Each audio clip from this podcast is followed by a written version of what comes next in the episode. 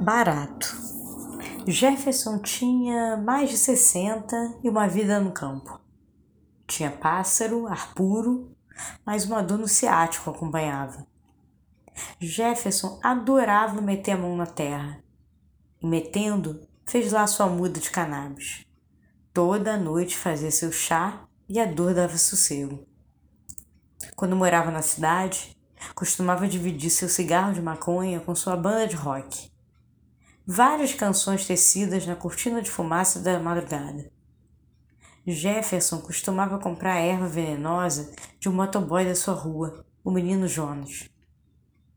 Jonas morava na comunidade e era um sonhador. Queria ir para Hollywood fazer cinema.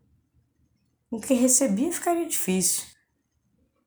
Quando conheceu Jefferson, ainda era motoboy, mas logo tornou-se o pequeno empresário do varejo da erva Sabia, mas não sabia que a qualquer momento poderia dançar. A troca de tiros na comunidade era constante, mas não pensava nisso, pensava em Hollywood. Até o dia que um sujeito, amigo de Jefferson, foi pegar a erva com ele, tal de Lucas. Lucas esqueceu sua carteira e dentro dela, além de documentos, tinha um cartão escrito: diretor de cinema. Algo em Jonas fez ele correr e conseguir pegar Lucas no ponto de táxi não resistiu e contou sua história. Lucas era o tal diretor de cinema. A partir daquele dia, Lucas começou um curso de cinema na comunidade e perguntou se Jonas não queria participar. Quando percebeu, Jonas já era o faz-tudo de Lucas e começou a atrasar as entregas da erva pelos bairros.